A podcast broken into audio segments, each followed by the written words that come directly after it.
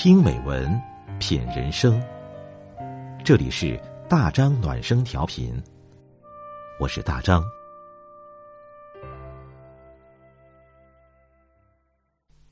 晚上九点，我们一起听美文。今晚我们分享的是张杰的文章。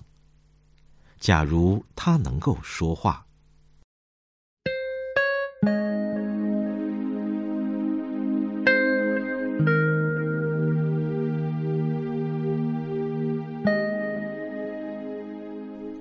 九点应该开始每晚一小时的散步了。老房子里已经找不到可以分散注意力的事物，而我的思绪又总是执着在某一点上，这让我感到窒息、头痛欲裂。还因为我经常散步的那条路上有许多往事可以追忆。二十四年前，当我还是一个女学生的时候。就时常和女友在这条路上行走。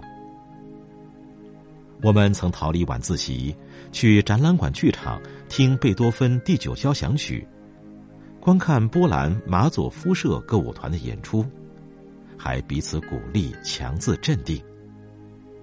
别怕，要是有人在剧场看到我们，他也不敢去告发，想必他也是逃学，不然怎么能在这个时候、这个地方和我们相遇呢？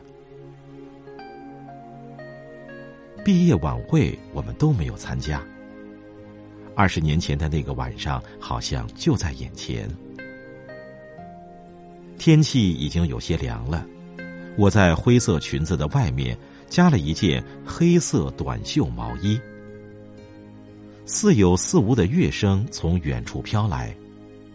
那时的路灯还不像现在这样明亮。我们在那昏暗的路上走了很久。为即将到来的别离黯然神伤，发誓永志不忘，将来还要设法调动到同一个城市工作，永远生活在一起。好像我们永远不会长大，不会出嫁，也不会有各自的家。从那一别，十五年过去，当我们重新聚首，我已经找不到昔日那个秀丽窈窕的影子。她像是嫁给了比亚尔的罗斯托夫家的娜塔莎，眼睛里只有奶瓶、尿布、丈夫和孩子，像个小母鸭一样挺着丰满的胸脯，身后跟着三个胖的走起路来不得不一摇一摆的小鸭子。他已经不再想到我，也不再想到我们在这条路上做过的誓约。我还不死心的提议，让我们再到这条路上走一走。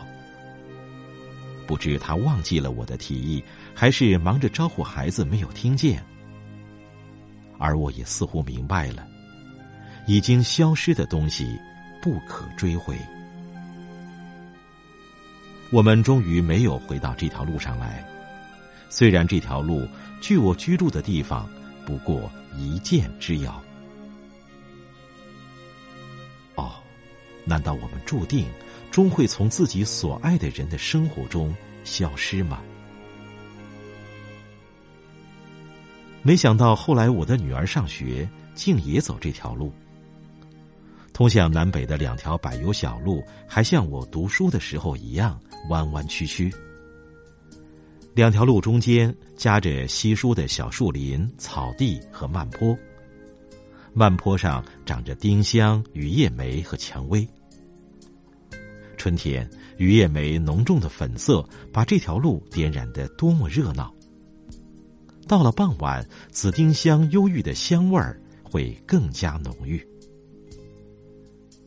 只是这几年马路才修得这样平直和宽阔，但却没有了漫坡、草地、小树林子、丁香、蔷薇和雨叶梅。女儿开始走这条路的时候只有十岁。平时在学校住宿，只有星期六才回家。每个星期天傍晚，我送她返回学校，她只管一个人在前面蹦蹦跳跳的跑着，或追赶一只蜻蜓，或采摘路旁的野花，什么也不懂的。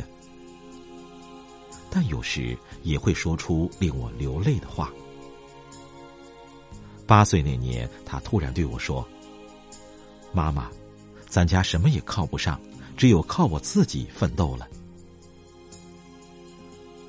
一个八岁的孩子，是的，无可依靠。那几年，就连日子也过得含辛茹苦。我从来舍不得花五分钱给自己买根冰棍儿，一条蓝布裤子连着春夏秋冬，夏天往瘦里缝一缝，冬天再拼接上两条蓝布用来照明裤。几十岁的人了，却还像那些贪长的孩子，裤腿上总是接着两块颜色不同的裤脚。现在女儿已经成为十七岁的大姑娘。过了年，该说十八了。每个周末，我依旧送她，但以不复是保护她，倒好像是我在寻求他的庇护。他那还没有被伤害人心的痛苦和消磨意志的幸福刻上皱纹的宁静如圣母一样的面孔，像夏日正午的浓荫，覆盖着我。我已经可以对他叙说这路上有过的往事。他对我说：“会过去的，一切都会过去，不论是快乐或是痛苦。”我多么愿意相信他！我也曾和我至今仍在爱着但已弃我而去的恋人，在这条路上往复。多少年来，我像收藏宝石和珍珠那样。珍藏着他对我说过的那些可爱的假话，而且我知道，我还会继续珍藏下去。无论如何，那些假话也曾给我欢乐。我一面走，一面仰望天空。这是一个晴朗的、没有月亮的夜晚，只有满天的寒星。据说我们每个人都有一颗星在天上，但天空在摇，星星也在摇，我无从分辨哪一颗属于他，哪一颗又属于我。但想必他们相距的十分遥远，是永远不可能相遇的。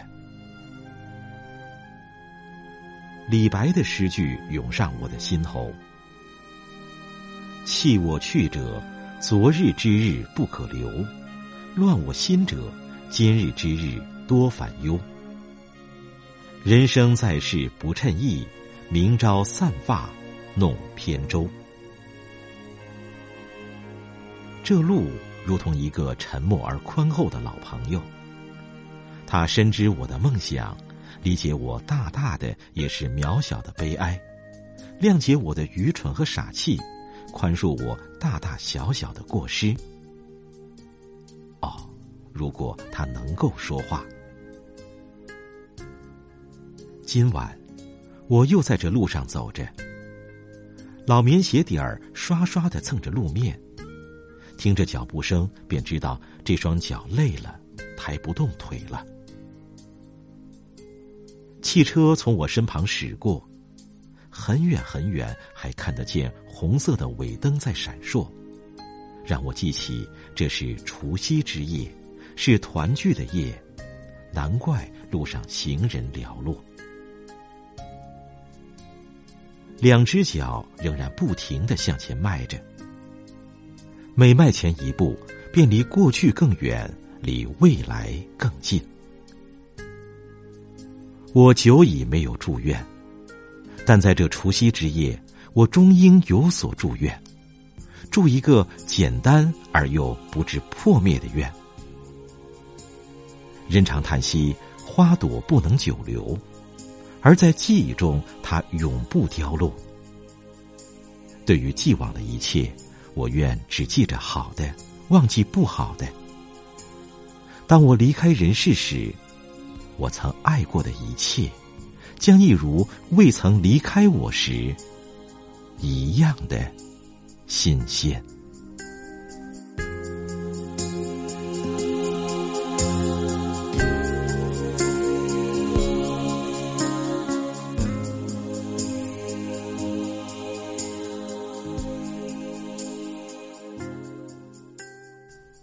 好了，今天的文章我们就分享到这里，感谢你的陪伴，我是大张，祝你晚安。